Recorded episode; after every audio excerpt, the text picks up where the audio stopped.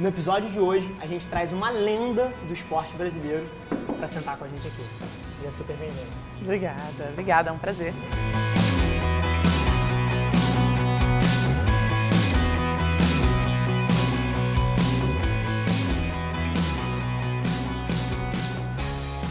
Fala galera e bem-vindos a mais um episódio extraordinário, episódio número 69.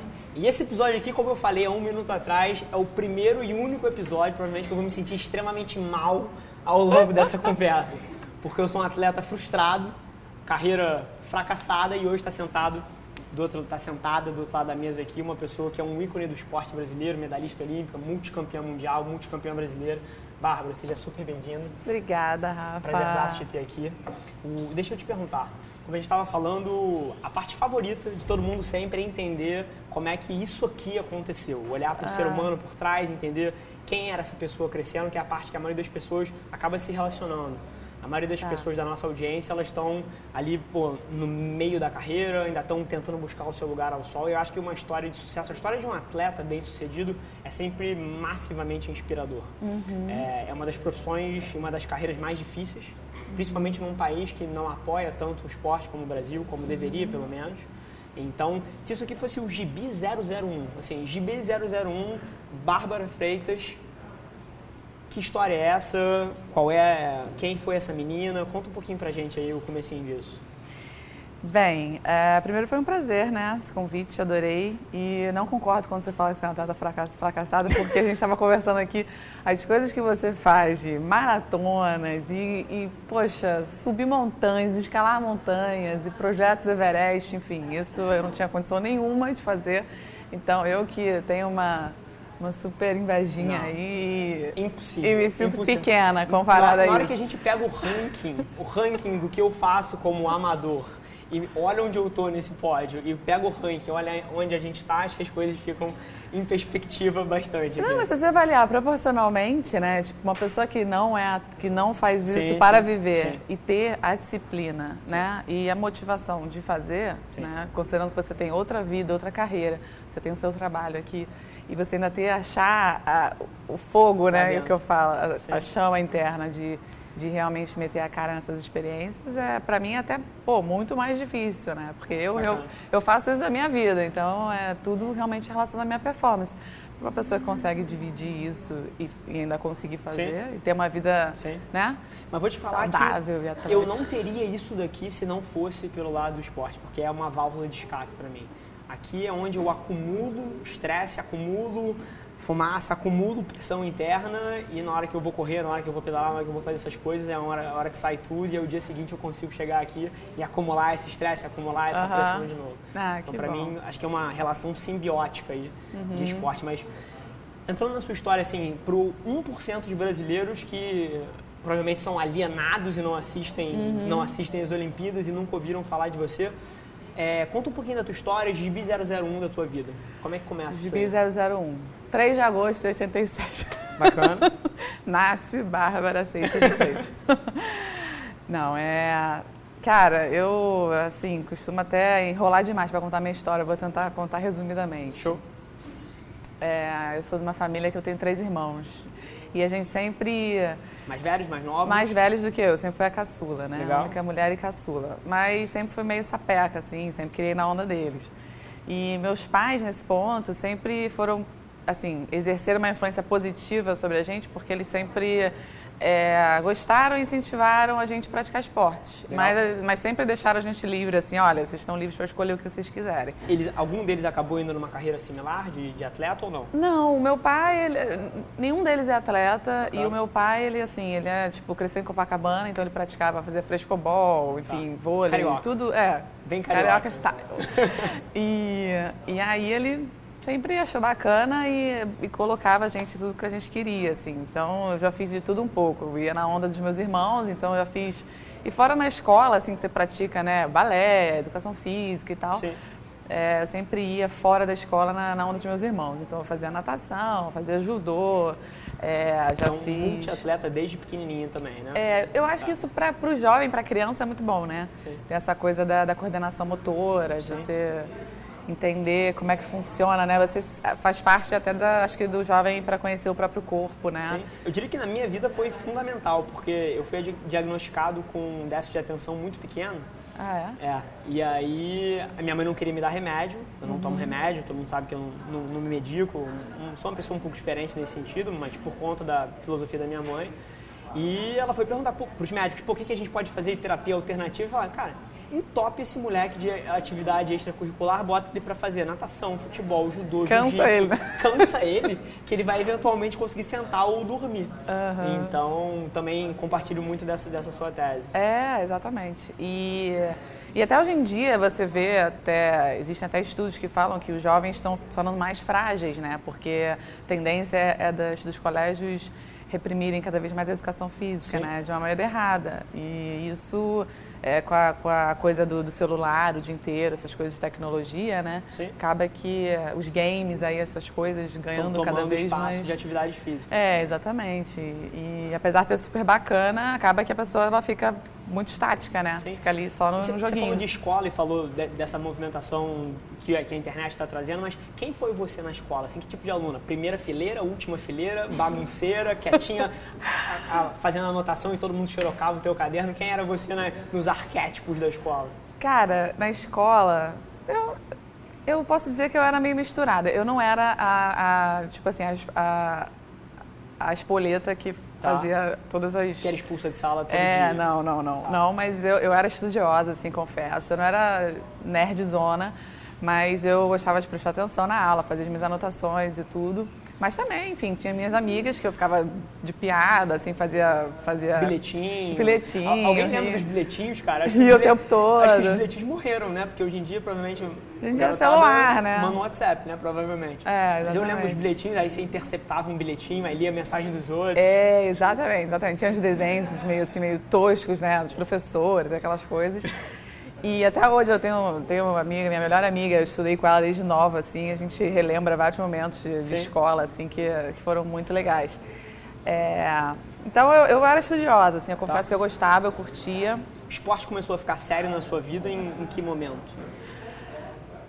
Olha, ele não. Eu acho que eu comecei, eu fazia esporte desde, sei lá, talvez sete anos. Bacana. Desde até antes disso. Vôlei é, já? Vôlei foi a partir dos dez. Tá. Que eu comecei nessa, nessa escolinha que eu tinha ouvido falar. Eu morava no Recreio na época, a escolinha era na Barra. Tá. E aí a gente estava meio. A gente tinha acabado de se mudar, estava meio sem fazer nada. E aí a gente ficou sabendo dessa escolinha de vôlei de praia. E aí a minha mãe escreveu a gente para ver qual era. E, e, o legal é que tinham três turmas nessa escolinha. Era a escola do, escolinha de vôlei do Jorge Barros, o famoso Jorjão, né? Que, que todo mundo conhece aí no meio do vôlei. E ele tinha três turmas, ele tinha avançado, intermediário e o básico. Então, eram, e como eram três, irmão, três irmãos né, comigo, então meu irmão mais velho foi para mais avançado, já era mais velho. O meu outro irmão e eu, a gente começou no mais no básico. Só que o meu irmão do meio, o Ricardo, que trabalha comigo hoje em dia, ele sempre foi craque, assim. Ele, ah. ele já, já tinha muita facilidade para o vôlei de praia. E eu, e eu sempre fui a, a ruim. Não, é possível. Eu ia chutar exatamente o oposto. Eu ia chutar que em dois anos você estava comendo todos eles. Não, era, e a turma era muito grande, assim, tinha muita gente jovem, mais ou menos da mesma idade, e eu era sempre a última a ser escolhida, eu Não, era muito ruim. Jura por Deus? No comecinho, então, olha que interessante, no comecinho ali da tua jornada, da tua experiência no vôlei, você não era, tipo, um talento natural, não pegou a bola e Não, eu era pior. Eu era pior. Que coisa. é, engraçado, né? E antes disso, a gente jogava na rua, né? A gente morava em casa de rua. Então a gente montava, botava um arame assim, né, no poste lá, desenhava com giz a quadra. E, e, na nossa rua tinha muitos vizinhos mais ou menos da nossa idade. Então a gente tinha fases, né? A gente ia desde aquele taco Sim. até bola de gude e vôlei de, de vôlei de, de, de, quadra, né? Que a gente fazia quadra de giz. Então a gente já fui meio que também desenvolvendo ali. E aí quando eu comecei essa escolinha, eu era a última a ser escolhida dos times. Sabe quando fazia aqueles times? Que eu quero fulano, eu quero fulano, eu, quero fulano. eu era a última. E o meu irmão era sempre o primeiro, ele jogava com todo mundo, ele era... Isso é o Ricardo que você falou? O Ricardo, é, o meu irmão. Ele... E o Eduardo, que é o outro irmão mais velho, ele ficava na outra turma, então era um outro horário, uma outra coisa. E nisso a minha mãe ficava lá acompanhando a gente, né? Ela ficava lá sentadinha horas, coitada. Até falo que ela sofreu muito, porque ela ficava horas com a bunda quadrada lá, vendo a gente jogar. Quer dizer, vendo a gente dar, dar vexame, né? Ela dava vexame, por enquanto. Então, sempre, eu, eu, não, eu não comecei com uma facilidade, não, assim, absurda, né? É, essa coisa que falam do talento, né? É, ela tem que ser agregada ao trabalho. Não adianta. Mil por cento. Porque chega um momento que é, você, não, você não vai progredir. Primeiro que você não vai conseguir nada sozinho. Você precisa de equipe de pessoas que vejam o seu potencial, que acreditem Sim. e que e que instiguem né, esse melhor em você. Quem você acha que foi a primeira pessoa que olhou para você, enxergou esse potencial e falou: aí tem, aí tem um atleta olímpico, tem um medalhista, tem um, um campeão? Olha, eu acho que o primeiro passo, eu acho que foi quando eu entrei nessa escolinha, que eu não sabia nada, mas eu, eu tive uma boa professora, né? Nessa época. Tá. Era a Lenice Peluso, ela era dela, dessa escolinha. Legal. E, e ela, ela conseguiu ensinar muito bem, acho que ela passou bem esses fundamentos, fundamentos. E, e, conseguiu, é, como tinha muita, muitos jovens também, a gente praticava muito, então se tornou uma atividade muito boa de fazer, então eu ficava horas lá. Praia, gente... no Rio e você, é... É, e, e, tem, o esporte tem essa coisa da socialização muito Sim. grande, então eu tinha... Eu, Não eu... os que eu pratico. Ah, é. Os meus os pratico são compostos, é isolamento extremo. É, ou é cabeça na água na piscina, ou é correndo sozinho, pedalando, concentrado. Sabe que é uma das coisas que eu penso, assim, cara, essa coisa da natação, dessas coisas que você lida com seus demônios ali o tempo inteiro, o tempo né? Inteiro. Mas você, por exemplo, eu penso assim, eu na praia, você, você bem ou mal, você está sempre conhecendo lugares diferentes, você... A piscina é sempre uma só, né? Você está ali... Sim sempre vendo o mesmo chão, né? Sim. E, cara... É, é, é, outra coisa. É, é, não devia nem se chamar esporte, deveria se chamar outra coisa, porque é outro, outro tipo de atividade. Eu acho que uma atividade de time, principalmente, exige certas coisas e desenvolve certas coisas e é interessante de um certo jeito. E o que eu faço é o que você falou, é você com os seus demônios e o tempo inteiro, é quase que uma meditação. É, é. é equivalente a você sentar e meditar. Você correr uma hora uhum. sem música, né, que nem eu faço, é equivalente a você sentar e meditar durante uma hora, porque é você com seus pensamentos e não tem nada de lúdico ali, né? Uhum. É muito mais você se puxando a continuar fazendo uma coisa que teoricamente é meio sem sentido e dói é. E, e, e, é e, não é agradável. Mas é um vício, né, de certa forma. Mas é um vício. E principalmente quando você entende o benefício que faz. Mas, mas voltando ao seu ponto, a gente estava navegando é. a primeira pessoa que você consegue pensar assim. É, não, acho postura. que o primeiro, o primeiro passo foi que eu tive esse, essa base que eu achei Sim. que foi, foi importante. Mas acho que a primeira pessoa mesmo que, que me viu e acreditou em mim, assim, no sentido de. Acho que já foi mais para frente, foi o, o, meu técnico atual, né? E o meu marido, até, o, o Ricardo de Freitas é, que eu achei que eu até falo com ele que eu já trabalho com ele há mais de 10 anos, já fazer acho que 11, 12 anos. E, e eu falo que foi a, a, decisão mais acertada que eu tomei na vida. Não porque ele se tornou meu marido depois de nada disso, porque quando a gente começou a trabalhar, inclusive a gente não era nem amigo, né? A gente não tinha nem nenhum tipo de relacionamento, assim, nem, nem, nem amizade. É, mas ele foi uma pessoa que que até hoje, né? Eu acho que ele ele me, ele me eu, ad, eu admiro essa, essa, essa vontade que ele tem, né? De, de sempre de, de, querer mais e de querer, sabe, realmente essa perfeição. É, o Rico e... é muito diferenciado em termos de, de cabeça. É, né? muito, muito. Sim, e, muito ele, ele não, e ele é incansável. Isso é uma coisa que, para mim, é contagia, assim. É, ele não se contenta com, com pouco, sabe? E isso é muito importante no esporte você ter um profissional assim. E aí até, até uns momentos difíceis assim que eu passei da minha vida, e ele, cara, ali assim, não, vai conseguir, vai dar, vai fazer. E, e, é engraçado que tem um jeito engraçado de mostrar isso, porque ele me cobra demais, entendeu? Ele é muito chato, muito cri-cri, assim, sabe? E, e, só que a maneira dele de demonstrar que ele, ele não desiste de mim, sim, entendeu? Sim. Porque eu acho que o momento que a pessoa larga de mão é porque já desistiu, sim. né? E, inclusive, te, te desafio a pensar que essa jornada que vocês dois embarcaram é muito melhor do que se fosse uma. Óbvio, se você tem a capacidade de fazer dar certo, né? Mas é muito melhor do que se fosse um relacionamento puramente profissional. Porque eu tive isso na minha carreira também, tenho isso em alguma forma na minha carreira, hoje em dia um pouco menos, mas de trabalhar com a família. De trabalhar, assim, muito próximo das pessoas que você ama. E de ter um ecossistema também de todo mundo se puxando e querendo mais. E eu sei que é diferente de você trabalhar ou sozinho ou puramente profissional. Uhum. Então eu enxergo até a relação de vocês como se fosse uma empresa familiar. Uhum. É, um, é, um, lugar onde todo mundo, de alto nível, mas quer se puxar, mas tem uma conexão um pouco maior ali que dá um sentido grande, porque a gente passa muito, muito do nosso tempo trabalhando. Uhum. E eu acho que talvez o relacionamento de vocês dê um sentido maior para esse tempo todo que está junto, né? É, eu acho que tem duas é, vertentes, né? Sim. Eu acho que é porque não é um mar de rosa, né? Sim, sabe? É. E, e quando é. é família, eu acho que até é a coisa ou dá super certo, porque é uma é uma, uma um relacionamento intenso e mais profundo, por fato de ser né, a família. Mais franco, ou, mais direto. Ou também dá tudo errado. Sim. Né? Sim. E, isso vai do mérito das pessoas gerenciarem isso da maneira correta. Eu imagino que vocês tenham encontrado uma fórmula aí. Exatamente. Interessante a gente bateu com a cabeça muitas vezes. Qual você acha que é a fórmula para você conseguir trabalhar com as pessoas que estão próximas de você? Sem desgastar o relacionamento a ponto de causar uma ruptura? Vocês que estão há década. Bem, primeiro falando em termos de de nós dois só, né, do Sim. relacionamento, é você não levar o trabalho para casa. Perfeito. Eu acho que a gente conseguiu separar isso muito bem. Uma linha na, na areia. É. Até porque eu, eu, brinco que o, o rico, ele tem dois... Ele, na verdade, para mim, ele, ele, eles são duas pessoas. É, o rico em casa Ó, é tá, uma... Tá te explanando, hein, Rico? É. O rico em casa, ele é uma pessoa e no treino ele é outra, no trabalho ele é outra. Legal. E, e, e isso até me ajuda a separar essa, essas questões, né? Porque eu consigo, talvez, eu tenho as minhas chatices, talvez maiores até durante o trabalho, ou talvez em casa, não sei, isso aí que você vai ele, me dizer. Ele vai contar pra gente. Quando ele vier aqui, talvez. É, mas ele é muito mais rígido, muito mais, mais sério é, no trabalho do que ele é em casa. Perfeito. Então a gente aprendeu a separar muito bem isso. E em relação às pessoas que trabalham com a gente, eu acho que é a transparência, né? Franqueza. Porque é você, é o que é combinado não sai caro. E eu acho que você também tem a capacidade de você reconhecer que todas as pessoas elas têm qualidades e defeitos, né? Não importa se é até marido, se é mulher, se é pai, se é filho, se é irmão. Somos todos humanos. Exatamente. Sim. Então é, eu, é a, é, a, minha parceira ter uma possibilidade de conversar abertamente comigo sobre o treinador dela e o nosso treinador Sim.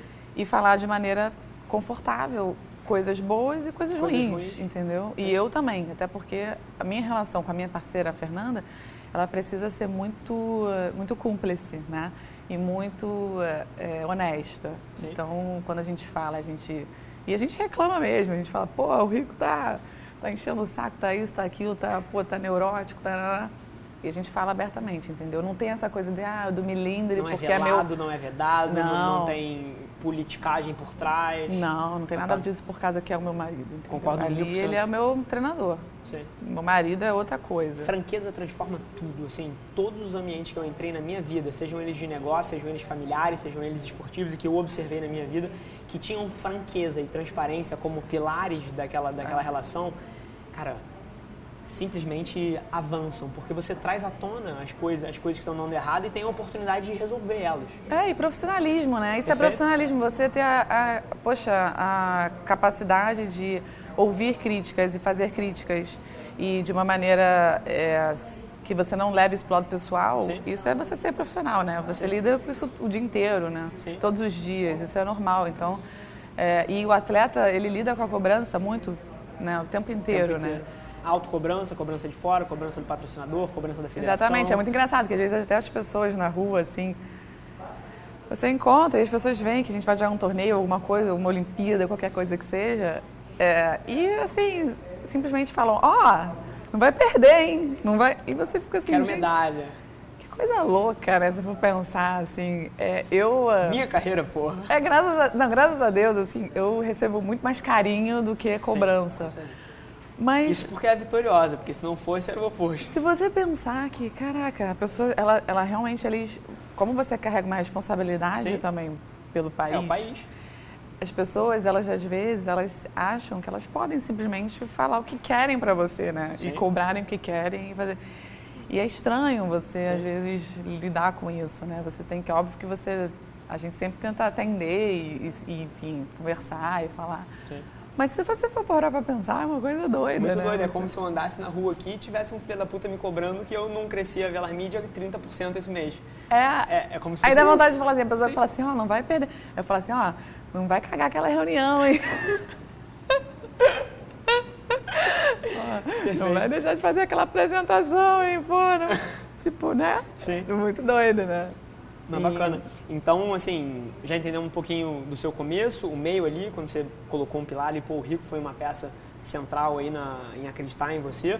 Mas e esses, esses 10 anos para frente, assim, de resultados, de conquistas? Como é que foi um pouquinho essa história até, por exemplo, pô, uma final olímpica, que foi um marco na história. O Brasil estava há 14, 16, 20 anos, sei lá, sem colocar uma dupla feminina no pódio da Olimpíada. Como é que foi um pouco essa parte da trajetória? É, eu acho que antes de chegar nessa parte, é, ainda tem um essa parte anterior, que eu acho que tem um momento que foi meio divisor de águas para mim. Legal. Porque foi é, porque quando eu, quando eu comecei a trabalhar com o Rico, já, eu já tinha me decidido e já tinha me tornado uma jogadora profissional. profissional né?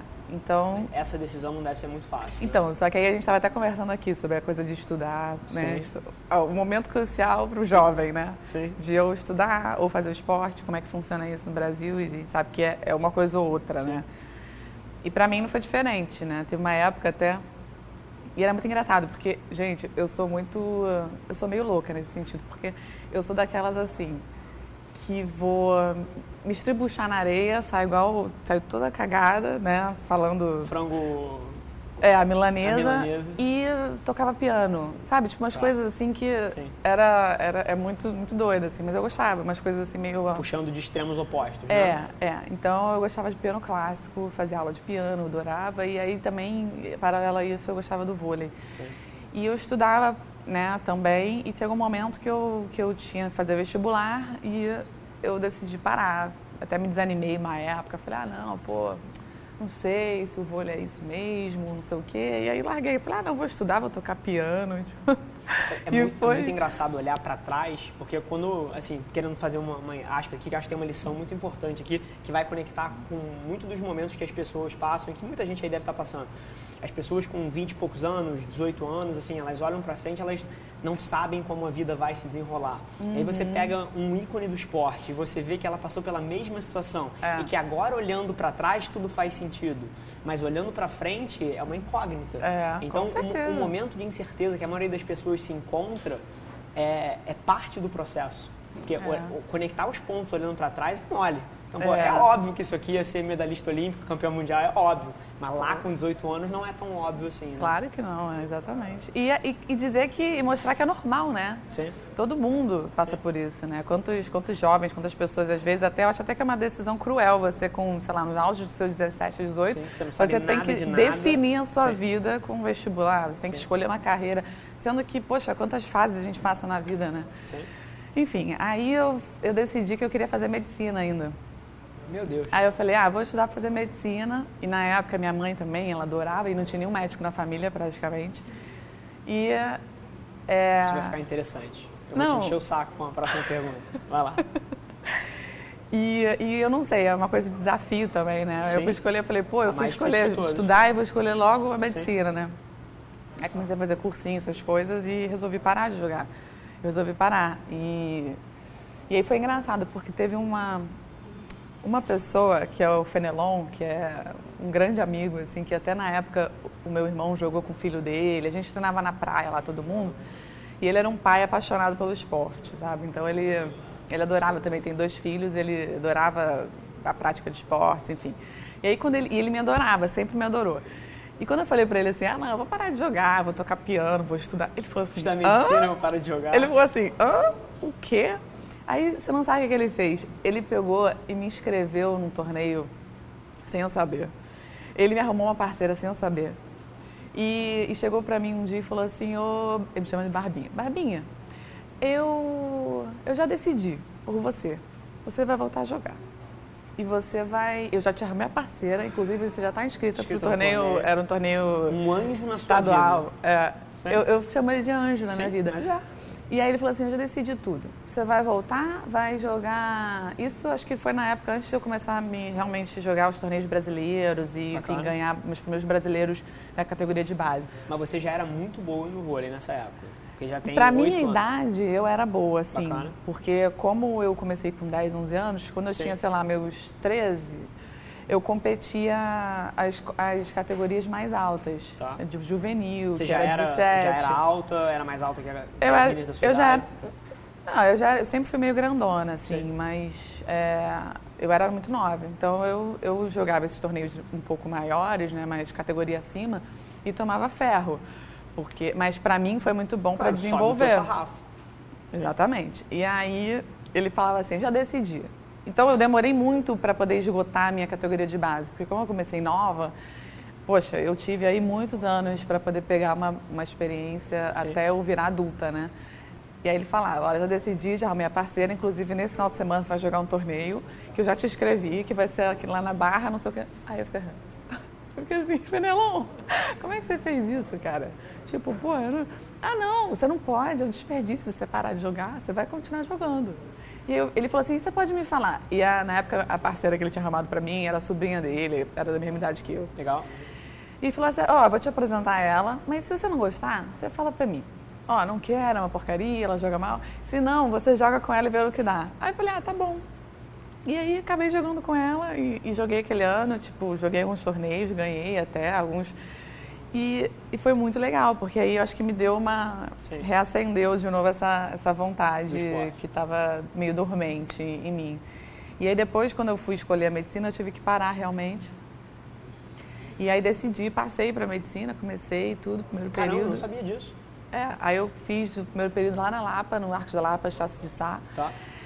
E tava super animada e tal, não sei o quê. Só que eu fui convocada para o Mundial de Vôlei de Praia Sub-21, que eu ainda era a categoria de base último ano, juvenil. Para jogar e pelo aí, Brasil já? Jogar pelo Brasil. Show.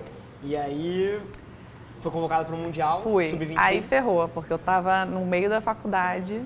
Digamos que não é muito difícil a escolha, né? Entre os primeiros anos de medicina são um porre é, só estudo, é teoria, é livro, é bunda na cadeira. Depois até você começa a fazer internato, essas coisas, ficou mais dinâmico. É, eu não cheguei nessa parte. Mas contrastar isso com a oportunidade de jogar um mundial, acho que...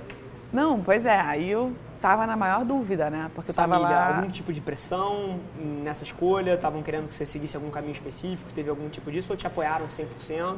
Não, então, meus pais, eles não estavam, eles ainda estavam, eles estavam, eles não faziam pressão, mas também quando eu comecei a faculdade para minha mãe foi ótimo, porque ela sempre Sim. quis né, medicina e tal, não sei o quê. Ela não fazia pressão contra, mas também gostava da ideia de eu, de eu estudar. E também é difícil, porque você não, foi como você falou, você não sabe como vai ser o futuro, né? Sim. E para quem está começando, né, é difícil você já criar um, uma perspectiva, uma grande coisa, né? Sim. Um, um grande caminho. Então ficou aquela coisa assim no ar e uma pessoa que eu acho que foi assim, que foi divisor de águas nessa decisão foi meu irmão, que trabalha comigo, Ricardo. Legal. Ricardo Seixas. Ele falou, quando eu falei com ele disso, sobre isso, eu falei, pô, Rick, tô em dúvida, não sei o quê, o que, que eu faço e tal, não sei o que. Ele falou, Bárbara, você tá maluca? É o que eu acho também. se eu tivesse o talento que você tem, se eu jogasse o que você joga hoje, tipo, se eu tivesse essa oportunidade que você está tendo, eu iria correndo jogar vôlei. Tipo, a, a, a, medicina você pode fazer quando você tiver até 90 anos, mas o vôlei passa, sabe? Olha que interessante a, a, mudança na percepção, porque com, com 10 anos, 12 anos, você era a última a ser escolhida e oito anos depois, até queria entender um pouquinho da, dessa, dessa diferença, o discurso das pessoas já é se eu tivesse o talento que você tem. Olha que interessante é... isso, porque quando você começa, você não, você não é observado dessa forma. E todo mundo sofre, todo mundo é ruim, mas o que, que você acha que fez? Outras pessoas com certeza fizeram aula de vôlei ou treinaram durante seis anos na vida, uhum. mas não cresceram no nível que você cresceu. O que, que você acha que, que muda mais? É, o que, que você acha que forma uma pessoa que vira um expoente versus uma pessoa que fica estagnado ou que vai jogar para sempre médio? O que você acha que foi a diferença nesse teu período?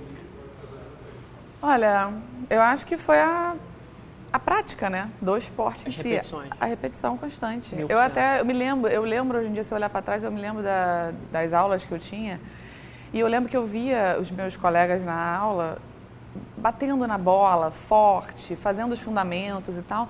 E eu fazia aquilo e não saía da mesma maneira. E eu ficava assim, pô, por que, que o meu ataque é desencaixado, sabe? Por que, que a bola vai assim, não vai certinha, com precisão, não sei o quê? Sim. E até que um belo dia é, eu, eu, eu, fazia tanto aquilo que se torna uma coisa automatizada e natural, entendeu? Mil por cento. É, e aí eu cheguei num, num, ponto que eu, que eu lembro que eu dava um ataque e eu falava assim, Ih, consegui. Dá um ataque, sabe? Às vezes é uma bola que você consegue fazer e você fala assim, caraca. Que jogada. Eu, eu consigo, entendeu? Então, é, e, e daí para frente. É, então acho que é a perseverança mesmo. Perfeito. Acho que essa prática é o é você tornar um hábito, né, a ponto de, de você aperfeiçoando cada vez mais isso, né? Sim.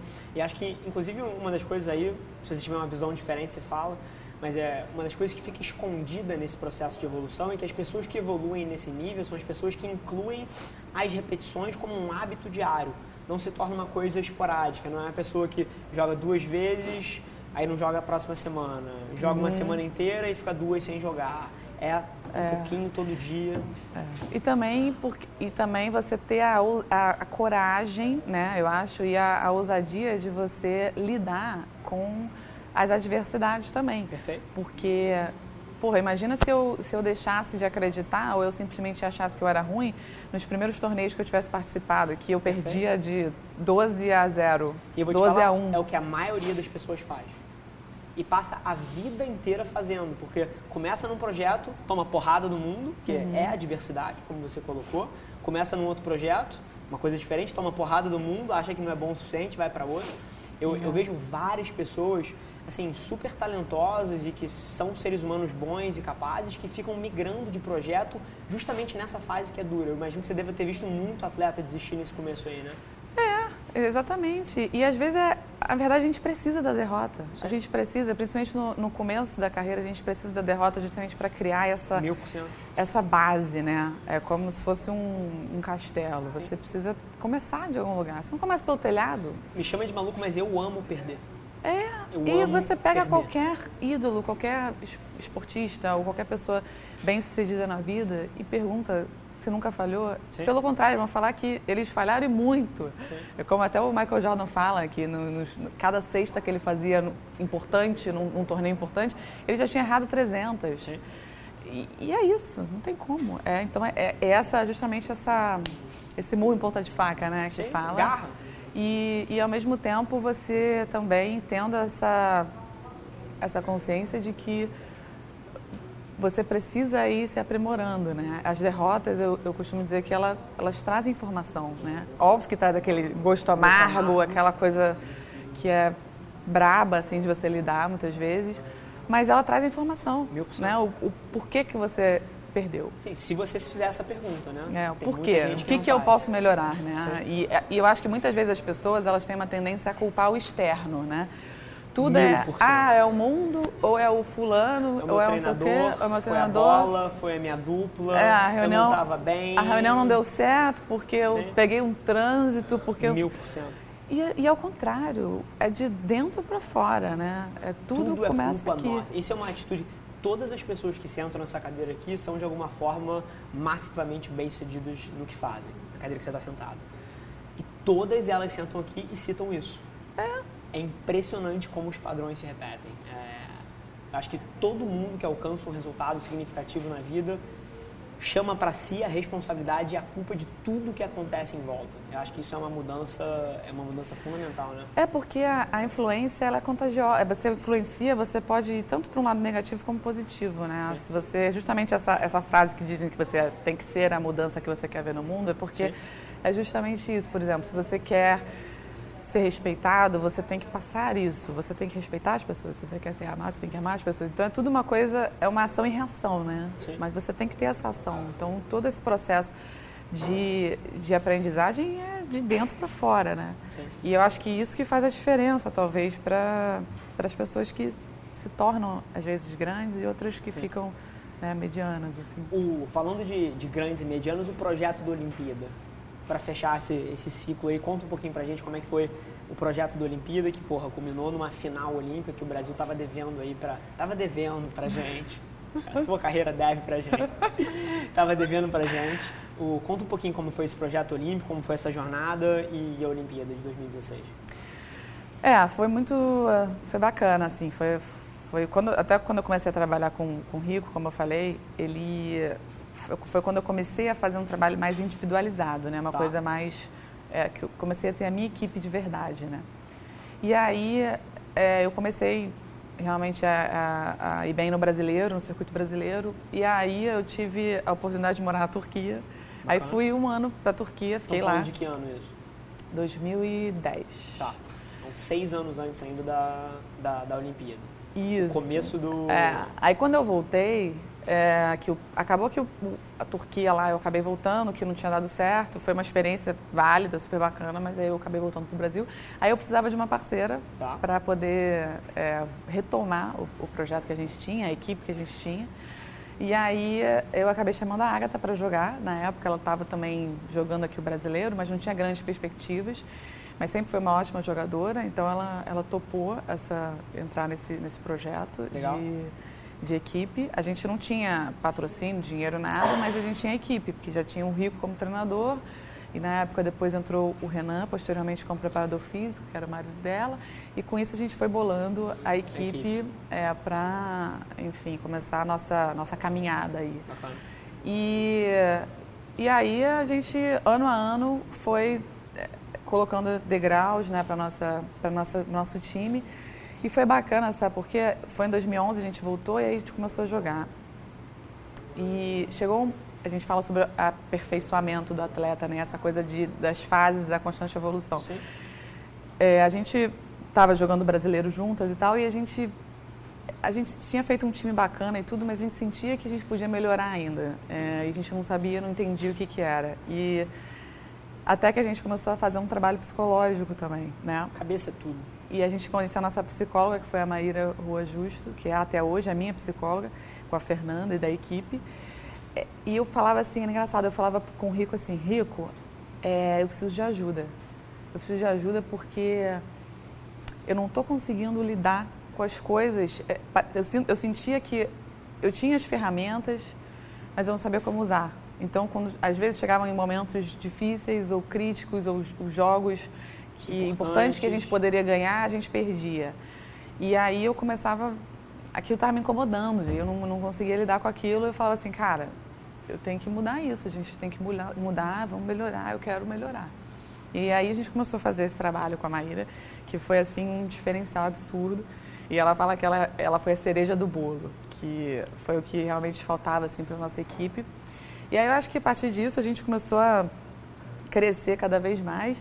E aí a gente foi agregando 2012, pessoas. 2013, 2014. A gente foi agregando pessoas na equipe, a gente começou. Aí tanto que quando a gente começou nesse ano foi 2013, eu acho. 2012, 2013 a gente ganhou a temporada brasileiro, 2013, 2014 também, fomos campeões brasileiras. E você atribui, pelo que eu entendi, essa mudança em termos de resultado a isso daqui. É como se o físico e a técnica já tivessem num nível bom o suficiente, mas o que virou a chave em termos de resultado foi a cabeça. É, o aprimoramento é, físico e técnico ele é constante, Sim. né? É, então, mas eu acho que o, a entrada da psicóloga na equipe foi um diferencial, sim, porque é, o, o, psicológico é tudo hoje em dia, juntamente com o físico e o técnico. Quando você está em alto nível, o que às vezes você ganha muitos jogos no na mental, Sim, né? Às vezes porque às vezes você, você não consegue. perde muitos jogos. Porque o que acontece? Também. Porque você nem sempre você está naquele jogo ou naquele torneio no seu 100% físico, você Sim. pode estar cansado, não pode, mas o que vai te fortalecer é o mental. E tecnicamente também, você pode taticamente não jogar bem e ainda assim fazer ganhar jogos, entendeu? É, então foi um diferencial nesse sentido que e também eu acho que trouxe também uma melhor comunicação entre a gente é, e que foi importante. Então a gente foi traçando isso e em 2000 e acho que mas até esse começo a gente não, pensa, não vislumbrava a Olimpíada assim nesse. Jura? Juro.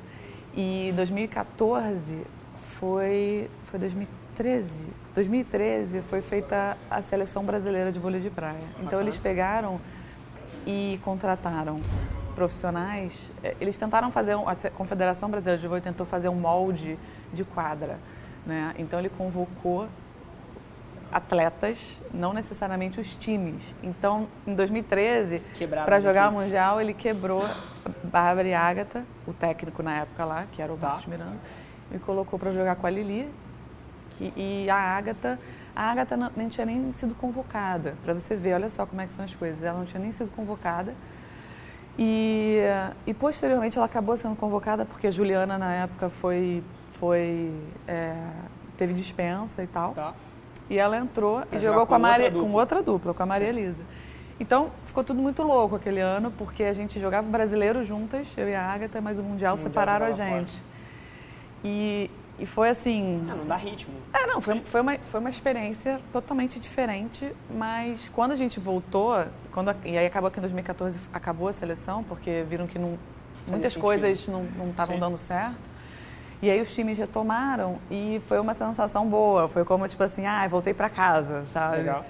E, e, aí eu acho que a partir daí, 2014, a gente começou a realmente vislumbrar essa ideia de, pô, a gente, acho que a gente consegue fazer esse projeto, acho que dá certo.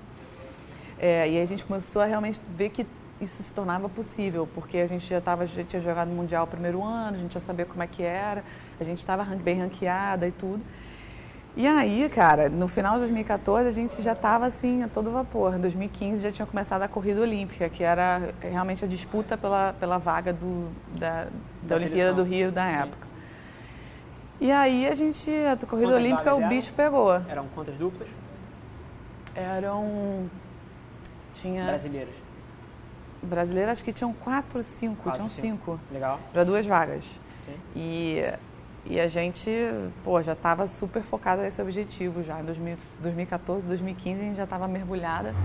E eu pensava na Olimpíada de manhã, tarde de noite. E juro, gente, não é assim, não é, não é besteira. É uma coisa, é, é uma construção de um sonho, né? As pessoas acham que é você simplesmente, ah, eu, eu quero, entendeu? Mas, cara, todos os dias, que tudo que você faz todos os dias é o que vai tornar aquilo mais ou menos possível. E, e, isso inclui seus próprios pensamentos, né? Sim. Então, a minha, meus pensamentos e as minhas lembranças é, eram sempre todas muito positivas. Então eu já, eu já sabia, antes mesmo de estar na Olimpíada, eu já sabia quem eu ia jogar, como é que ia ser o ponto, o que, que eu ia fazer, como eu ia passado, fazer. Já tinha jogado essa, essa batalha mil vezes na sua cabeça. É, né? isso é até uma, é um recurso para tornar aquilo familiar, Sim. né? E, enfim. E é aí é muito interessante isso, se eu puder construir um pouquinho em cima, é, que eu vejo muita gente que quer uma coisa audaciosa, quer uma meta grande, quer conquistar alguma coisa relevante e não consegue dar o primeiro passo justamente porque tem o erro de compreensão fundamental de que é um passo só. Todos os passos que colocam alguém na posição para jogar uma Olimpíada são micropassos ao longo de 10 anos que não tinham nada a ver com um projeto olímpico, eventualmente. Podia existir um sonho lá no fundo da cabeça, mas não era isso que estava sendo construído. Era muito menor, era, era ir para a praia, treinar o saque, era ir para a praia, treinar o ataque. É. São, e aí, na hora que você realiza que o que te abre a porta para um, um evento dessa magnitude são coisas minúsculas, você vira a chave de focar nas suas 24 horas, o que você está fazendo no seu dia a dia, e aí as coisas passam a ser uma consequência de, como você falou, o quanto você está se dedicando para fazer aquilo acontecer. É, e a importância de você fazer, estabelecer metas pequenas. Para depois, existem as metas curto prazo, médio prazo, longo prazo. O que, que era longo prazo na né? para a Olimpíada? Mas muito longe, entendeu? Então você, foi que você é falou, é uma, primeiro começa Sim. com uma ideia. Você, poxa, tá longe, né? Mas cara, é um sonho, queria, queria estar tá lá, eu quero estar tá lá. E depois você vai, não, mas quais são os passos necessários? Você tem que passar pelo circuito mundial, tem que passar pelo circuito brasileiro, tem que passar. Então você vai Sim. essas Quebrando. metas. Até eu acho, eu costumo dizer que a Olimpíada ela foi muito, ela é muito, ela, ela é incrível, ela é mágica, mas ela é curta. E o que você, o que fica, na verdade, é, é a jornada. Mil por cento.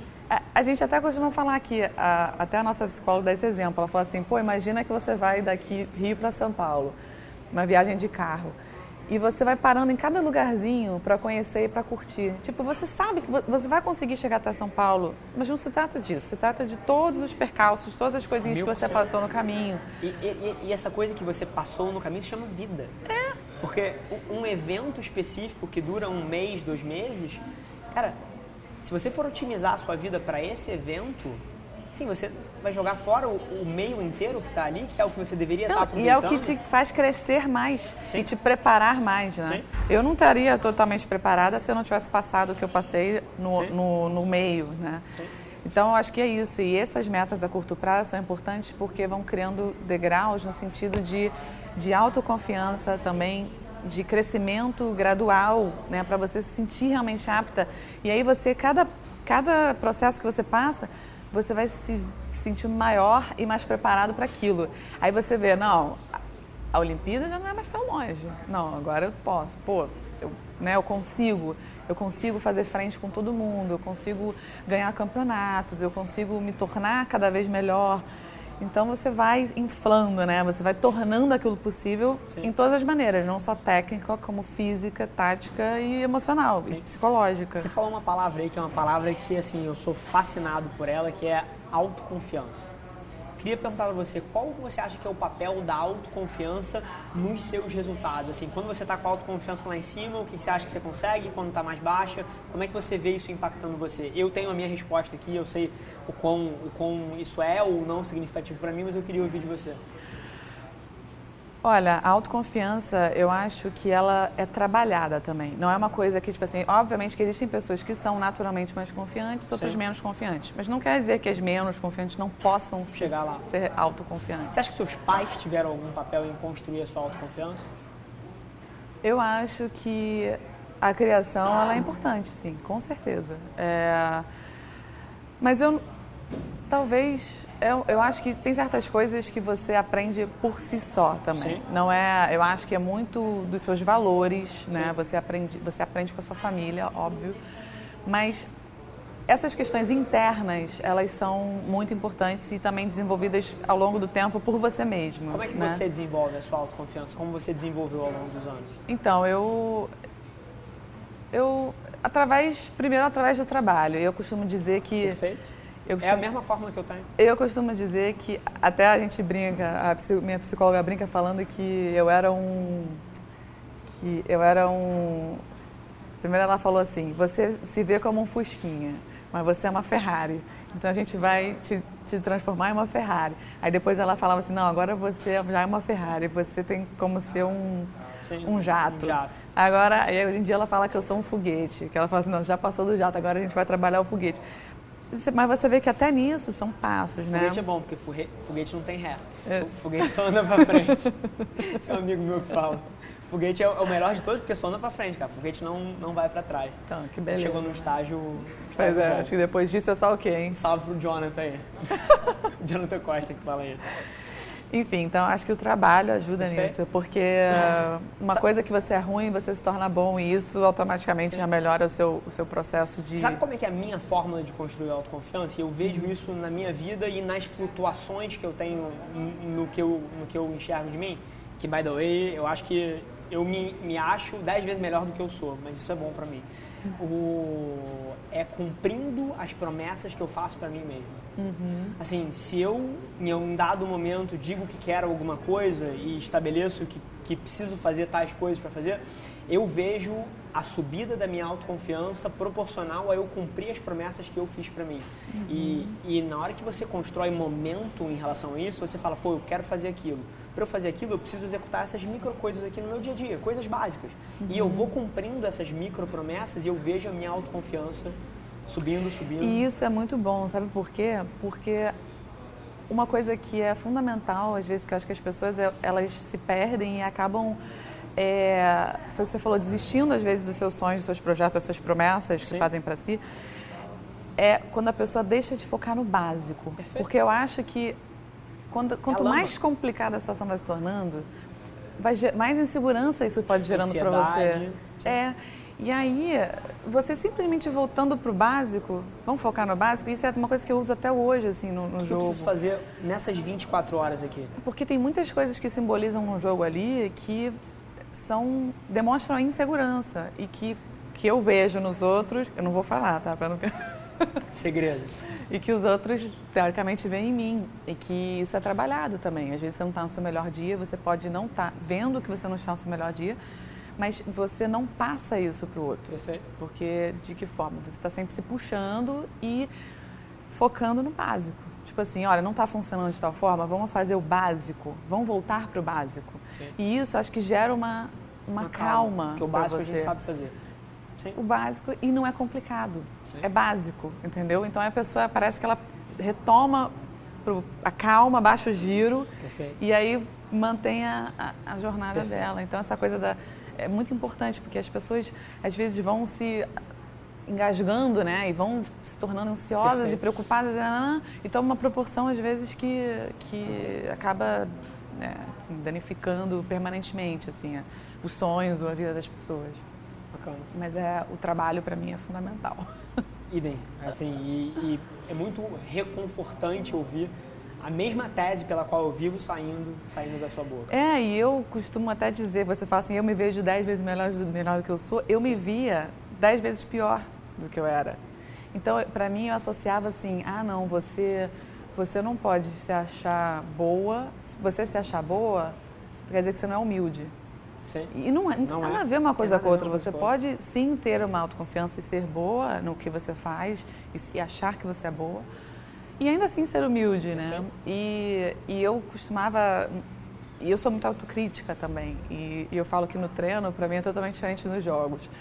Que no treino eu sou muito, muito, muito mais chata do que Sim. no jogo. Porque eu falo que o jogo é a parte boa. Você já, tudo que você já fez, você já fez no treino. Chegou Sim. no jogo, você só tem que executar. A competição é, é a parte fácil. Então, a, a, parte da competição é uma parte que você extravasa, que você, porra, você coloca para fora tudo. Então, Sim o que eu busco nos jogos é sempre uma coisa e passar para as pessoas também é uma coisa positiva. Que o que eu faço é porque eu amo, eu gosto, me faz bem, eu estou fazendo o meu máximo e de uma maneira que, tudo bem, eu sofro todos os dias lá de alguma maneira, mas aquilo ali é maravilhoso.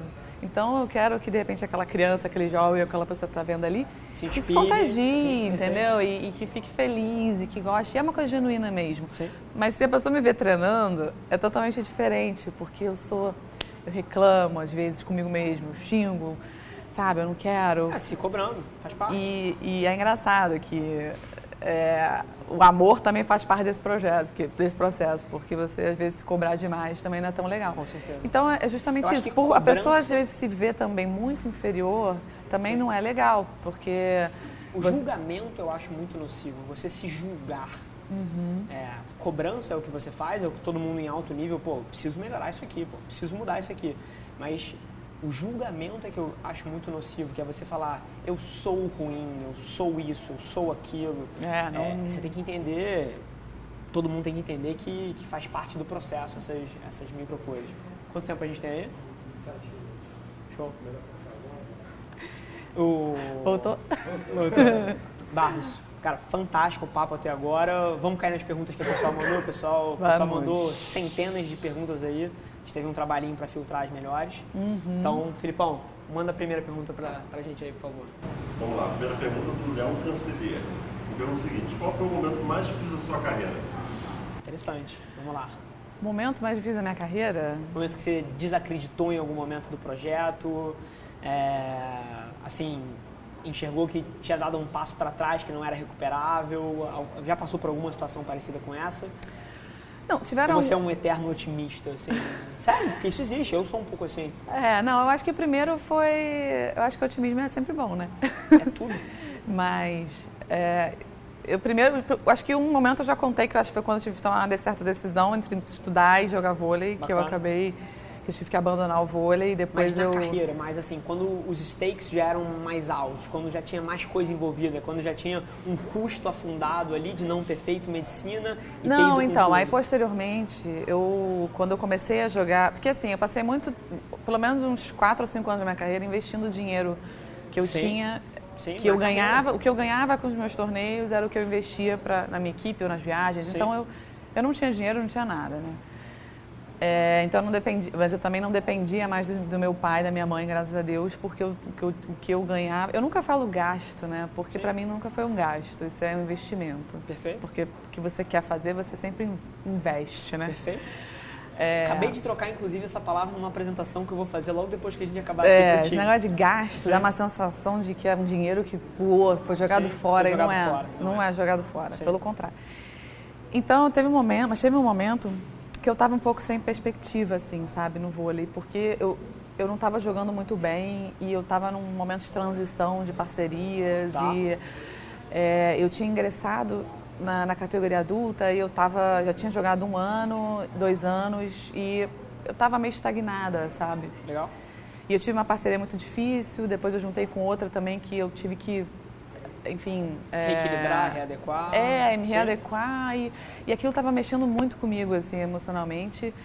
E até teve, eu lembro de um torneio que eu não, eu, tipo assim, eu, eu, fui super mal, eu joguei super mal, não estava conseguindo render o que eu queria, aquilo estava me fazendo tão mal que eu, eu me tranquei no banheiro, tipo, eu tinha sido eliminada do torneio. Tá. Me tranquei no banheiro, acho que por umas duas horas, assim. E eu não parava de chorar, assim, eu chorei, chorei, chorei demais, assim, sabe? Caramba. Eu fiquei muito mal, no sentido de, tipo assim, aí foi quando eu me questionei, me perguntei, assim, tipo, o que, que eu quero? realmente da minha vida, sabe? O que, que eu fiz, valeu a pena, não valeu, o que que eu, qual é o próximo passo, eu não sei o que fazer. E bateu um desespero mesmo, assim. E isso se carregou de alguma maneira por semanas ou foi aquele momento ali naquelas não, duas é, horas? Já era, um, já era meio cumulativo, tá, assim, já estava sendo construído. Isso, e... Mas assim, não, também não por muito tempo, era talvez, sei lá, alguns meses, alguma coisa assim. Bacana. E aí, acho que foi juntando tudo e aí eu explodi. Um momento. E aí foi engraçado, porque o meu treinador, o, Rico, ele, ele já era meu treinador na época e quando ele, ele bateu lá no quarto, quando ele viu que eu estava no, no banheiro chorando, ele, ele, ele sentou na porta do banheiro e falou assim, aí eu falava, abre a porta, eu falava, não. Ele falava, eu não vou sair daqui quando você não abrir essa porta. Cena de filme. Eu não vou sair daqui quando você abrir essa porta. Ele ficou, juro pra você, acho que umas duas horas sentado também na porta da coisa. Aí eu, aí eu, eu pensei, eu vi, eu falei assim, cara, realmente esse cara acredita em mim. É, e, e, também para mim foi uma coisa que me marcou muito, assim. Legal. Que eu falei, cara, não é à toa que ele está gastando todo o dinheiro dele também, toda o, o tempo, todo o tempo, o investimento, sim, porque é uma carreira cúmplice, né? Total. E, e aí, acho que esse foi um, dos momentos assim que eu questionei mesmo, assim.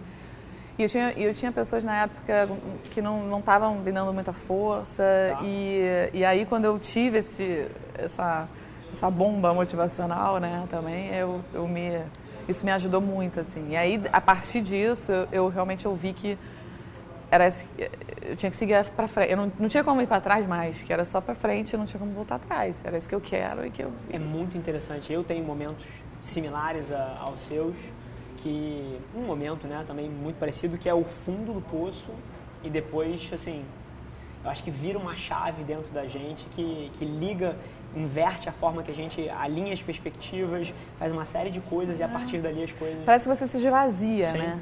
Sim. E aí você começa, sei lá, do zero. Perfeito. E muito bom. Perfeito. Acho que esse foi um dos momentos mais difíceis para mim. É, talvez eu acho que recentemente, né, quando eu abri meu time, né, decidi fazer esse novo projeto de jogar com a Fernanda, eu acho que eu fui Sim. muito criticada por isso. E, e isso foi. Criticada por abrir mão de um projeto campeão ou alguma outra coisa? Não, eu acho que é porque é, eu, o, meu, minha, o meu time com a Agatha, ele já tinha criado uma certa identidade, Sim, né? com certeza. E as pessoas gostavam muito, e tinha, até pelo momento também, e as pessoas não entenderam muito que o momento que eu fiz isso foi mais por, por ela do que por mim, entendeu? Pela própria Agatha do que por mim. É, porque eu, no sentido de eu não querer prejudicá-la, né, em, em, dela, em, em, torneios ou qualquer coisa, ela deixar de jogar torneios ou deixar de, de, de, de, administrar a vida dela para o futuro. É, isso foi muito mal interpretado até pela pos, própria posição que ela teve, né, de ir diretamente à mídia e Sim. falar várias coisas. É, negativas, ela, enfim, por isso que eu me abstive muito de falar, eu não, não dei entrevista quase, não fiz nada, não, não me pronunciei, porque eh, foi, mas foi, foi difícil, assim, o, mas você não, Jesus Cristo não agradou todo mundo, Sim, né? Perfeito. E eu acho que a melhor maneira de eu, de eu, de eu retribuir ou de eu, enfim, é, não sei, retribuir essas pessoas que falaram mal, é, a melhor maneira é trabalhando, continuar trabalhando Perfeito. e Perfeito. focada no meu objetivo. É o que você falou, assim, a, a vida, no final das contas, assim, a gente tem que otimizar, é claro, para as pessoas que dependem da gente, mas para a gente, a gente passa por aqui uma vez só. Se a gente for tentar agradar todo mundo e tentar explicar para todo mundo o motivo pelo qual a gente fez o que fez, mesmo que faça sentido, as pessoas não têm o contexto para falar. Acho que aí as pessoas pecam muito. Eu vejo muita gente se sentindo muito mal com o julgamento dos outros e, eu, e isso não me atrapalha, por exemplo, porque eu tenho empatia que as pessoas não têm o contexto correto. Uhum. Então isso, de alguma maneira me alivia e tenho posições muito parecidas com a sua também. Eu não boto lenha em fogueira, eu não respondo, eu não, eu, eu também sou assim. É. vou responder com o meu trabalho, vou responder. É, e a minha, a minha postura diante disso, é até, até, até, até hoje eu falo, eu não tenho nada mal para falar Sim. da Agatha e dos momentos que eu vivi com ela, pelo contrário, eu. Eu olho para trás com muita gratidão. Sim, a gente está falando meia hora atrás aqui, você só falou bem. É, do, com muita do, gratidão. Do projeto. E, inclusive, eu fiz questão de falar com cada um da minha equipe, explicar a situação e explicar os meus objetivos é, e perguntar para cada um deles se é o que eles queriam também, entendeu? E eu fiquei muito feliz e orgulhosa de saber que todos quiseram abraçar essa ideia comigo, esse novo projeto comigo. Legal. E, e, cara, as pessoas não têm noção do quão rápido e curto é esse tempo que a gente tem na vida esportiva, entendeu? Perfeito. A gente pisca, já passou. Então, eu, eu tô dois anos? anos com a Fernanda e ainda tô ainda me entrosando com ela. Né? A gente você vê que os resultados eles já vão dizendo aos poucos, né? desenvolvendo Sim. o time. Eles acabaram de ganhar no finalzinho do mês agora, ganharam... É, lá em Vila Velha, Vila Velha o né? circuito Sim. brasileiro, de, uma etapa do circuito brasileiro. E mas você vê que são ajustes que não que são intermináveis e que a gente agora em 2019 já vai estar na nova corrida olímpica para 2020 para Tóquio. Sim e que se eu fosse de repente esperar até o momento propício, as pessoas, até as pessoas acharem que era o melhor, já era. Já era. E, e, esse sonho, essa, esse projeto, talvez tivesse, não tivesse tido Sim. tempo suficiente. Entendeu? Perfeito. Então é nesse, nisso que eu procuro me apegar, assim, né? Nessas. O outro, acho que tudo existe os dois lados, né? Sim, então eu não, não vai caber a mim ficar falando mal dos outros, eu vou focar no meu, no que eu tenho que fazer nos nossos projetos. E eu posso dizer que é, o atleta é movido a desafios, entendeu? E as pessoas falam assim, ah, mas você já tinha um time bom, já tinha um time... Tudo bem, mas... É, o que, eu posso dizer para você, Rafa, o que eu estou aprendendo como pessoa e como profissional nesse novo projeto, eu, eu te digo que é eu estou me reinventando. Eu estou me reinventando. Tipo, talvez coisas que quando eu tivesse com a minha outra parceira, Agatha, eu não estaria trabalhando. Perfeito. E que hoje estão sendo fundamentais para mim, que eu estou, sabe? É o que está te movendo hoje em dia.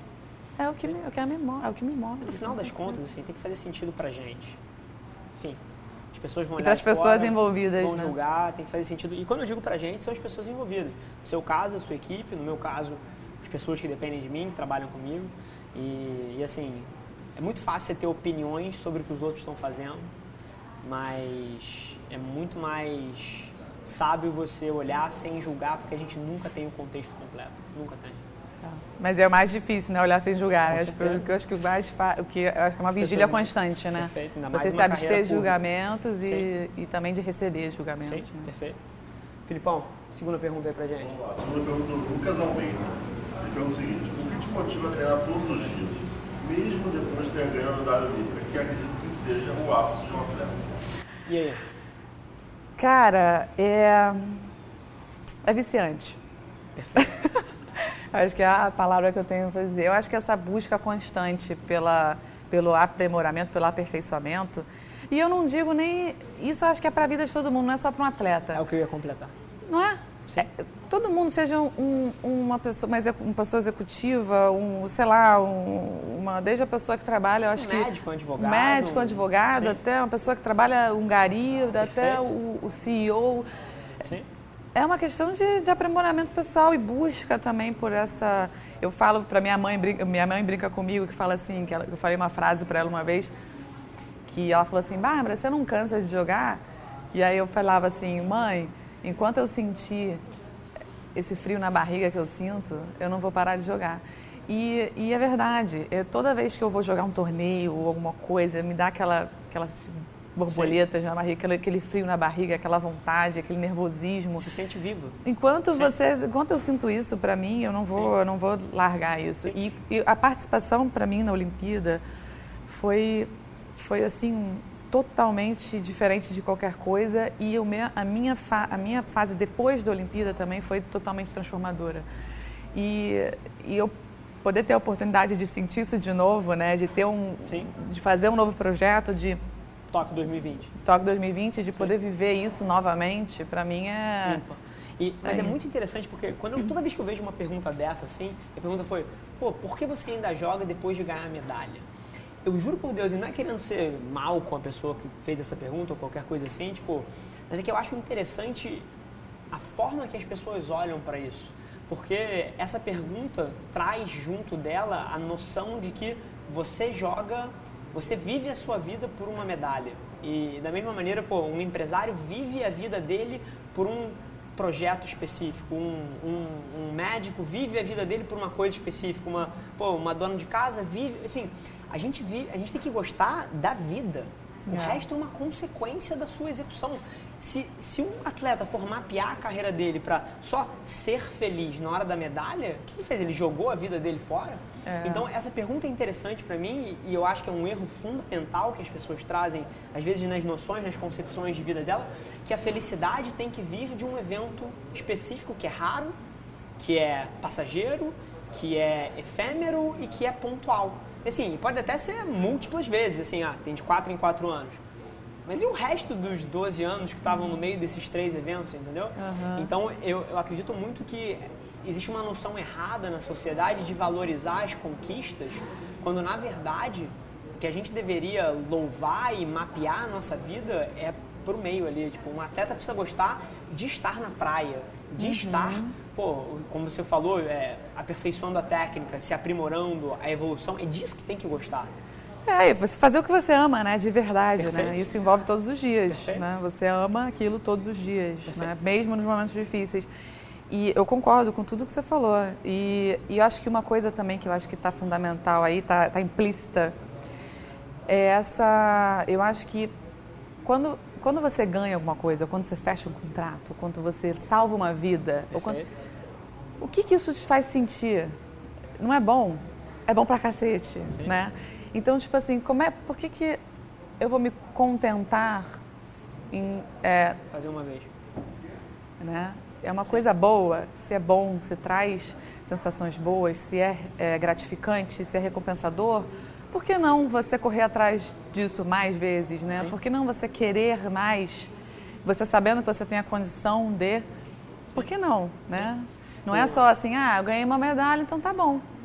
Não, não tá bom. Eu gostei de ganhar medalha, entendeu? Sim. Eu suei, eu gostei, eu, eu vivi aquilo é, todos e é os dias. Até no seu discurso você sempre ressalta, pô, viver o projeto da Olimpíada viver, assim, assim como eu, a, a, o meu caso aqui exemplifica muito também. Eu já tinha duas empresas bem-sucedidas, se eu quisesse, eu podia literalmente, sei lá, comprar uma casa em Angra e viver na Botar o burro na sombra. O burro na sombra, assim. As minhas outras duas empresas, tem gente que administra para mim, hoje em dia eu participo do conselho e tal, mas não faço mais nada. E já me dá todo o dinheiro do mundo que eu preciso. Mas não, eu abri uma agência de publicidade onde todo o dinheiro que a gente ganha volta para dentro da empresa, eu não tiro um centavo daqui de dentro, nunca tirei um centavo. 100% do lucro da empresa eu pego e reinvisto nela. Ou seja, eu estou trabalhando de graça. De graça. Mas por quê? Porque eu adoro essa bosta. Uhum. Sim, isso aqui é o processo que faz a minha vida, de alguma maneira, ter sentido. Isso e família e amigos, é claro, que são pilares fundamentais. Mas isso é, que te move, né? Mas me move. E eu faria isso de graça, como faço hoje em dia, porque podia estar tirando dinheiro, mas não, boto tudo de volta. Então, essa noção de valorizar a medalha, eu acho que, que é uma cultura que tem que ser mudada porque é uma consequência de você gostar do é, dia a dia. Essa busca pela grandeza, e não digo grandeza Sim. num sentido ganancioso, não, eu digo de. Interno. É a busca pela, pela melhora, por você ser melhor, por você querer mais, por Sim. você gostar daquilo. É como se, é como se você, quando você se torna bom em uma coisa, você se acostumar com aquele lugar. Porque às vezes a gente fala que muitos atletas no, novos, às vezes que ingressam na modalidade, não sei o quê, ah às vezes você vê que aquela dupla, aquele time tem um potencial e joga contra um time grande e às vezes tem a condição de ganhar, mas aí perde. Por quê? Porque não se acostumou a ganhar, ainda não se vê grande. Então acho que até isso envolve essa coisa de você se acostumar Sim. a ganhar, você se acostumar a, e de uma maneira humilde, eu digo. Não é, não é assim de tipo, ah, você está sendo prepotente, de você se achar que você é, se acostumar não. com ganhar. Não, não quer dizer que eu vou ganhar Sim. sempre, mas você entender que você pode e aquele lugar te pertence, né? Sim. Não tem aquela coisa da inferioridade, você não precisa se achar inferior. Eu sou fascinado por um conceito que é, que mais uma vez, voltando a um assunto que você falou quando você era o, o frango à milanesa e o... E, o, a pianista. E a, e a pianista, é ego e humildade. Que são duas coisas que puxam de extremos diferentes, mas que são fundamentais. E ego não é ego num sentido pejorativo da palavra, ego no sentido de autoconfiança. E humildade não é humildade de você, como você colocou, de não falar das suas conquistas ou não se achar bom.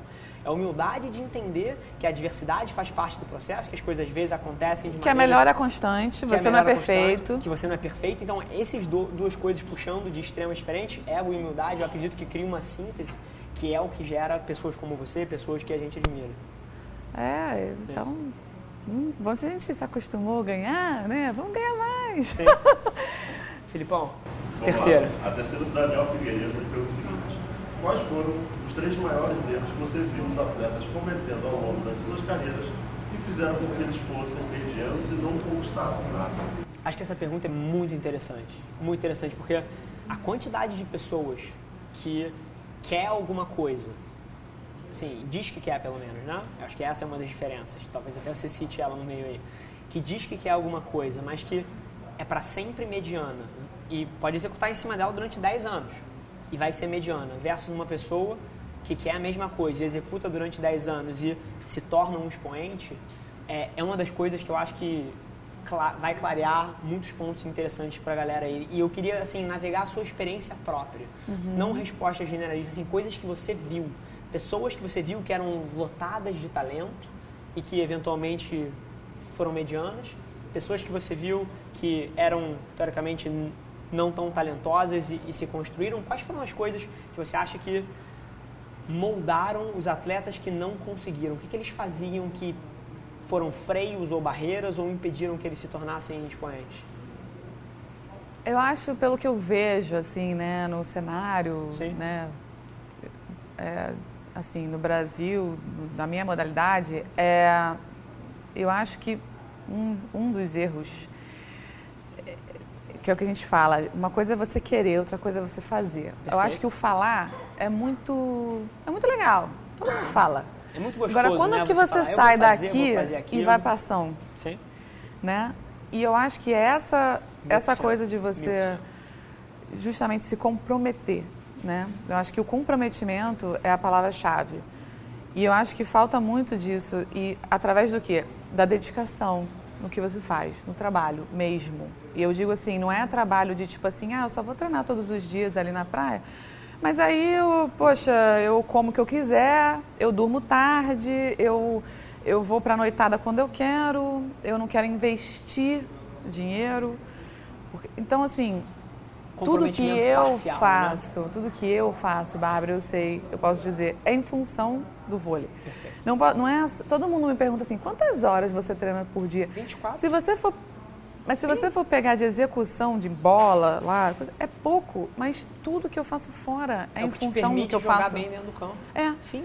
Tudo que eu Sim. penso, ah, não, estou tomando essa água aqui, não, tem que me hidratar mesmo, porque é, é, eu perco muito líquido durante o treino, não sei o quê. Não, eu tenho que dormir cedo, porque eu tenho que pelo menos dormir 8, no mínimo 8 horas para poder Sim. acordar descansado parte de, de, de, regenerativo, tem que fazer. Você estava falando do treinamento mental com a psicóloga? Treinamento mental, nutricionista, é, é médico, horas. é não sei o quê. É 24 horas. Então é muito fácil as pessoas que as pessoas realmente, ah, não, eu, eu jogo vôlei, eu quero jogar vôlei, não é que tem talento e tudo, mas que não se comprometem. Então acho que o é comprometimento é fundamental, que é o que eu mais que eu vejo assim que é o mais gritante para mim, Sim. essa falta de comprometimento. Sim. E, e, e, eu acho muito interessante isso, porque é o que você falou, é muito gostoso você falar que quer as coisas, você sentar levando para um, um, contexto diferente, você sentar no sofá com seu irmão e falar que vai construir a própria próximo Facebook, a próxima empresa de um bilhão de dólares. Mas o erro fundamental que as pessoas cometem é de entender que às vezes não é essa vida que elas querem ter, porque é uma vida de abdicação, de investimento pessoal, financeiro, é, profissional e, e, e não são 8 horas, não são 12, são 24. É. Qualquer pessoa que, que quer ser fora da média precisa entender que exige comportamentos fora da média. Você vai ter que mapear a sua vida para isso. Eu vivo isso, assim, eu passo 24 anos, 24 horas por dia pensando no meu negócio. Eu durmo uhum. pensando neles, acordo pensando neles, como pensando neles, vou no banheiro pensando neles, estou aqui executando neles. Então, é, essa coisa do, do, querer e fazer por onde, adorei que você trouxe isso, porque eu acho que é um erro fundamental. A maioria das pessoas acha que quer isso, mas não quer, porque não está disposto a viver essa vida. E, e aí que eu acho que a gente criou uma cultura de idolatrar as pessoas que fazem isso, mas eu acredito profundamente, isso pode ser até controverso em alguma maneira, que a maioria das pessoas não vai ser feliz vivendo a vida que a gente vive dessas 24 horas. A maioria das pessoas precisa de um tempo maior de relaxamento, de um tempo off. É, e não quer, mas também não quer dizer. Que isso é foi o que você falou, às vezes é, é o planejamento. Não quer Sim. dizer que, tudo bem, o fato de você se dedicar extremamente a uma coisa não quer dizer que você não possa ter os seus momentos de relaxamento, Sim. os seus momentos Sim. de que você está com os seus amigos, os seus momentos de férias. Não, você tem. Mas é você saber exatamente o quando, quando e o quanto você quanto? pode. Sim. E, e, o quanto isso vai te ajudar ou não Sim. no que você faz. Sim. Então não é uma questão de tipo assim, ah, eu vou ser um neurótico que vou ficar. Não, não é isso. É você entender que se você quer uma coisa, então tudo vai se basear naquilo que você faz.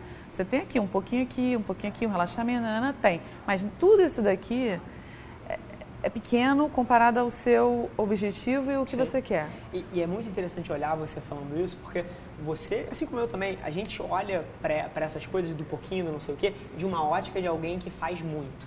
Mas a maioria das pessoas acharia isso aqui um absurdo, acharia isso aqui lá. É impossível. Né? E aí, eu, assim, eu acho que é quase o dever das pessoas que formam opinião abrir o olho das pessoas que para você ser uma anomalia, você precisa, mas é, você precisa agir igual uma anomalia. Não existe fórmula mágica onde você vai fazer pouco e ser o melhor do mundo. Não adianta você plantar laranja e colher batata, né? É impossível.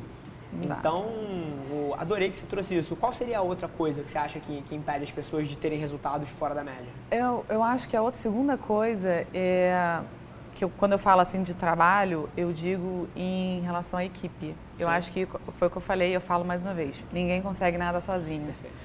E, e principalmente no esporte coletivo, você precisa ter não só um time competitivo, mas você precisa ter uma equipe competente.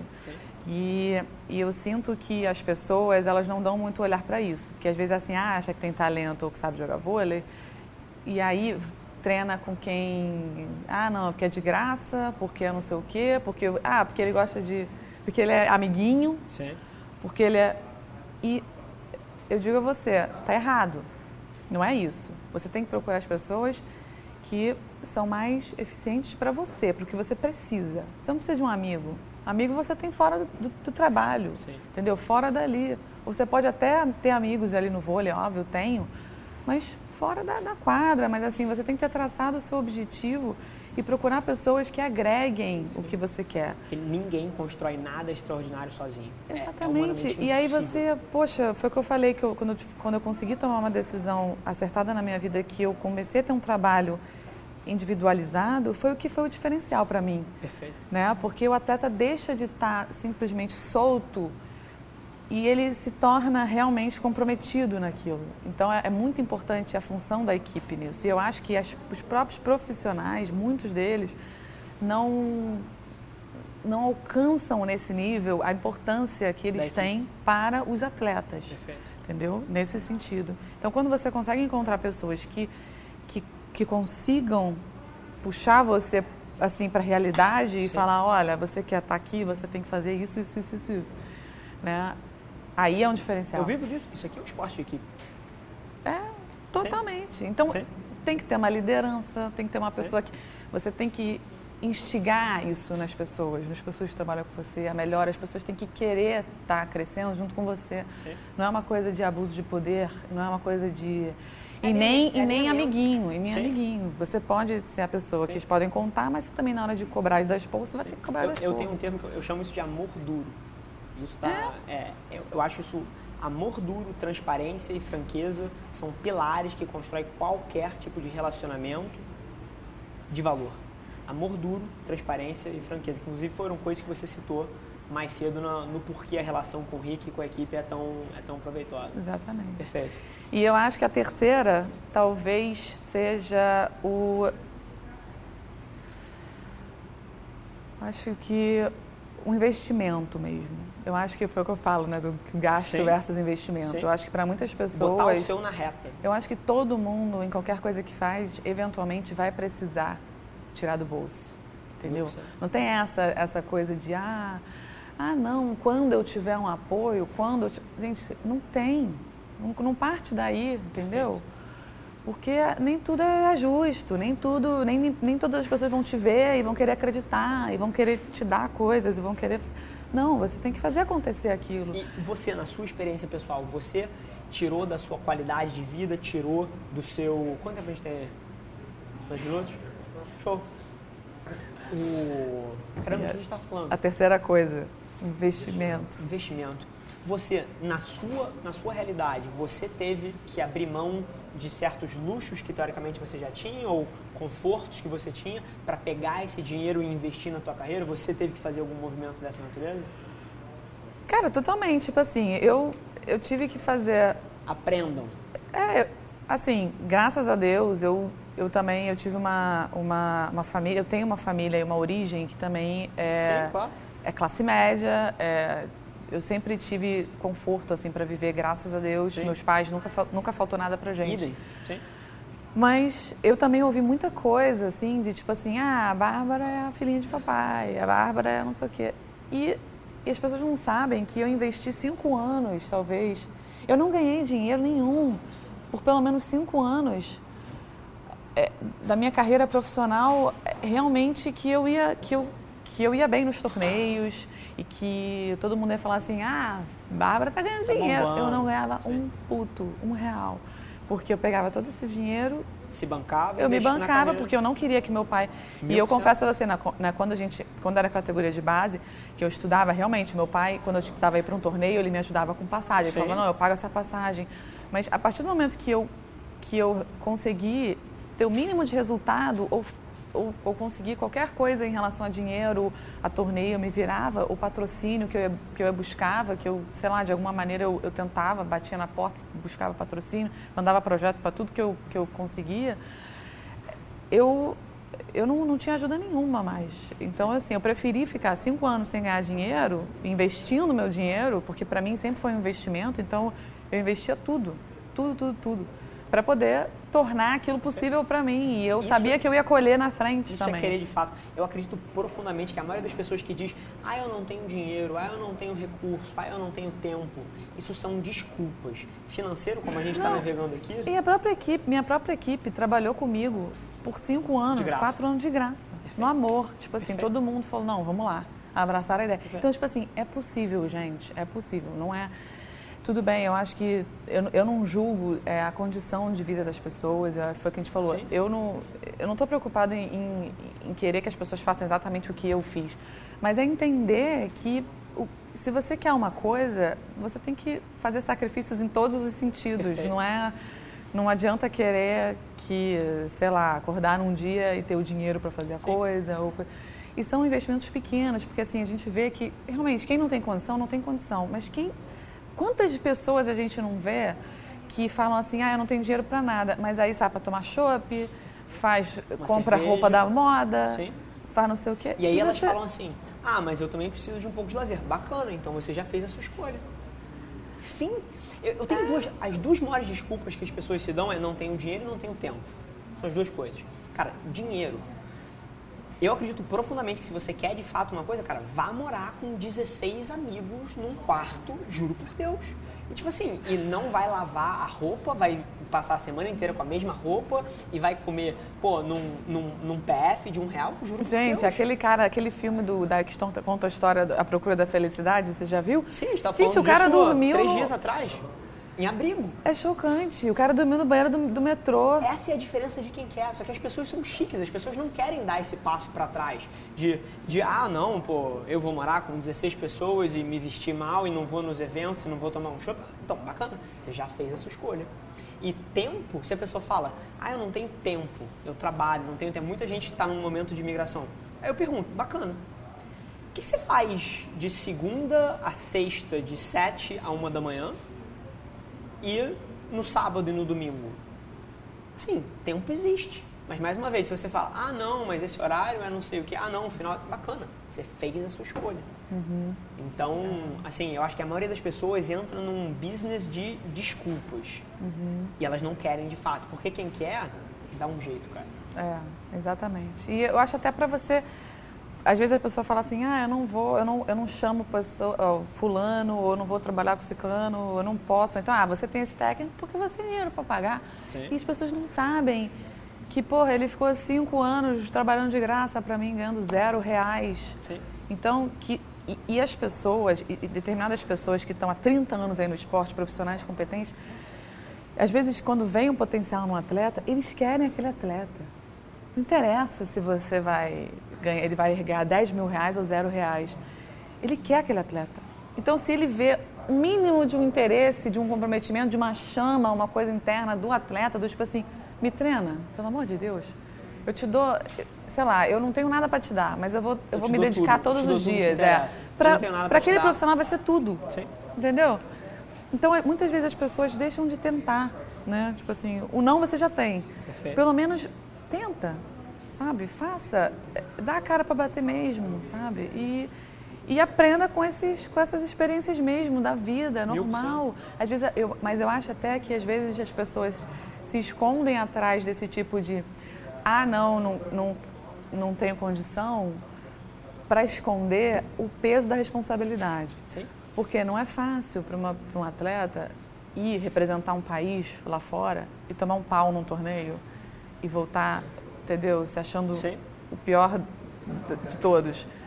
Não é, não é fácil. Para isso, você tem que ter um, você tem uma responsabilidade. Você tem uma, uma responsabilidade do quê? De você treinar todos os dias e dar o seu máximo e chegar lá e perder. Daquela, Dá daquela vontade de se rasgar porque você perdeu. Tipo assim, pô, por que, que eu perdi? Eu fiz tudo certo. Eu fiz, eu fiz, eu fiz, eu fiz tudo. Mas acontece, entendeu? E é, faz parte do processo. Então as pessoas não querem lidar com essa frustração. Eu sinto que os atletas, muitos, eles têm medo dessa frustração. E aí eles nem tentam com tudo. E aí faz o quê? Ah, nem porra. Isso é o mais clássico de todos. Ah, não. Pô, prefiro jogar aqui, né? Pô, pouquinho, né? Dá, não dou meu máximo, porque também não espero muito, é o que vê é lucro. Perfeito. O que vê é lucro. Isso é, isso é uma praga tem, em tudo Tem é medo é de ser grande. Perfeito. Tem medo de se tornar grande. Perfeito. E é, eu acho que isso é um grande erro, porque é, não, é, não, interessa o ganhar ou perder, mas é o, é o crescimento, é o que você se Sim. torna aquilo, são os valores, é o que você aprende, é o que você vai levar para a tua vida. Sim. E as pessoas têm medo disso. Então, acho que o medo é uma coisa também que, que atrapalha muito. Com certeza. O Bárbara, eu queria tirar um momento aqui para te agradecer. É pela pessoa que você é, assim, sinceramente, atletas são uma inspiração para todos nós. Assim, a gente, acho que todas as, todos os países usam isso muito bem, inclusive na sua comunicação, uhum. porque é uma coisa de fato inspiradora, que une a nação, que une as pessoas, que une as famílias num domingo, num sábado para ver um jogo. É, é, uma, é uma prova de resiliência, é um exemplo para os jovens. E assim, é uma sou... ferramenta, né, que pode ser inserida em todas as vertentes. Sim, sim do... é, é, um, é uma forma de, de educação para as crianças, é uma oportunidade. Assim, o esporte é tudo. E você, como uma das principais atletas brasileiras, assim, acho que levanta essa bandeira de uma maneira única. Eu queria te parabenizar por isso. Ah, obrigada, Rafa. O... E última pergunta, hum. que é o, hum. o, nome do programa, é, é uma, é uma pergunta que eu faço para todo mundo que, com quem eu tenho a oportunidade de sentar aqui, é a definição do que é ser extraordinário para você. Então, assim, e o porquê dessa pergunta, eu acho que é uma coisa muito individual. Uhum. É, cada pessoa tem a sua definição do que é uhum. extraordinário, mas toda vez que isso sai da boca de alguém que veste essa camisa, que representa essa ideologia, eu acho que ensina muito. E às vezes não precisa ser complexo, não precisa ser simples, é o que, o que sair é, bom o suficiente, é o que eu quero ver. Então, o que é ser extraordinário para você? Bem, para mim ser, ser extraordinário é você talvez fazer o seu melhor, buscar o seu melhor um dia de cada vez. Perfeito. Porque é, para mim eu costumo dizer que você não, você a, tendência das pessoas é se comparar muito aos outros e e a sua a sua comparação não é em relação aos outros, é em relação a você mesmo. Mil por cento. Então é, é ser melhor do que você já foi ontem. Para mim isso é você ser extraordinário, Perfeito. porque é muito difícil também, né? Sim. Você ter essa essa esse autoconhecimento mesmo de si. E, e dar o seu melhor é, é uma coisa extraordinária, porque as pessoas muitas vezes deixam de dar o seu melhor, ou porque não querem, ou porque medo. não conseguem, ou porque tem medo. Perfeito. Então, você, se você se focar em dar o seu melhor cada dia, você vai ser extraordinário, com certeza. Perfeito. Galera, é... João, agora é a hora que você sabe que eu te mato se você esquecer, okay. mas sobe as redes sociais da Bárbara aí pro pessoal seguir. Ela pô, tem, tem uma, presença, uma presença super bacana no, no Instagram, principalmente, eu acho, né? é, né? que é onde documenta é. toda a jornada ali de uma atleta que é referência no Brasil. E tem da nossa, nossa da nosso time também, é, oficial. Bárbara e Fernanda. Oficial Bárbara e Fernanda também, então sobe os dois, tanto é. agora quanto no finalzinho lá.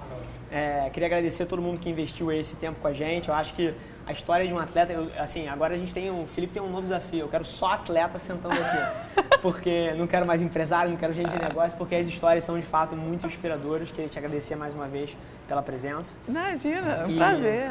E é isso. Quem estiver ouvindo aí, seja no Spotify, seja no YouTube, tira um print, marca a gente, me marca, marca a Bárbara. Eu vou responder pessoalmente para todo mundo que marcar aí.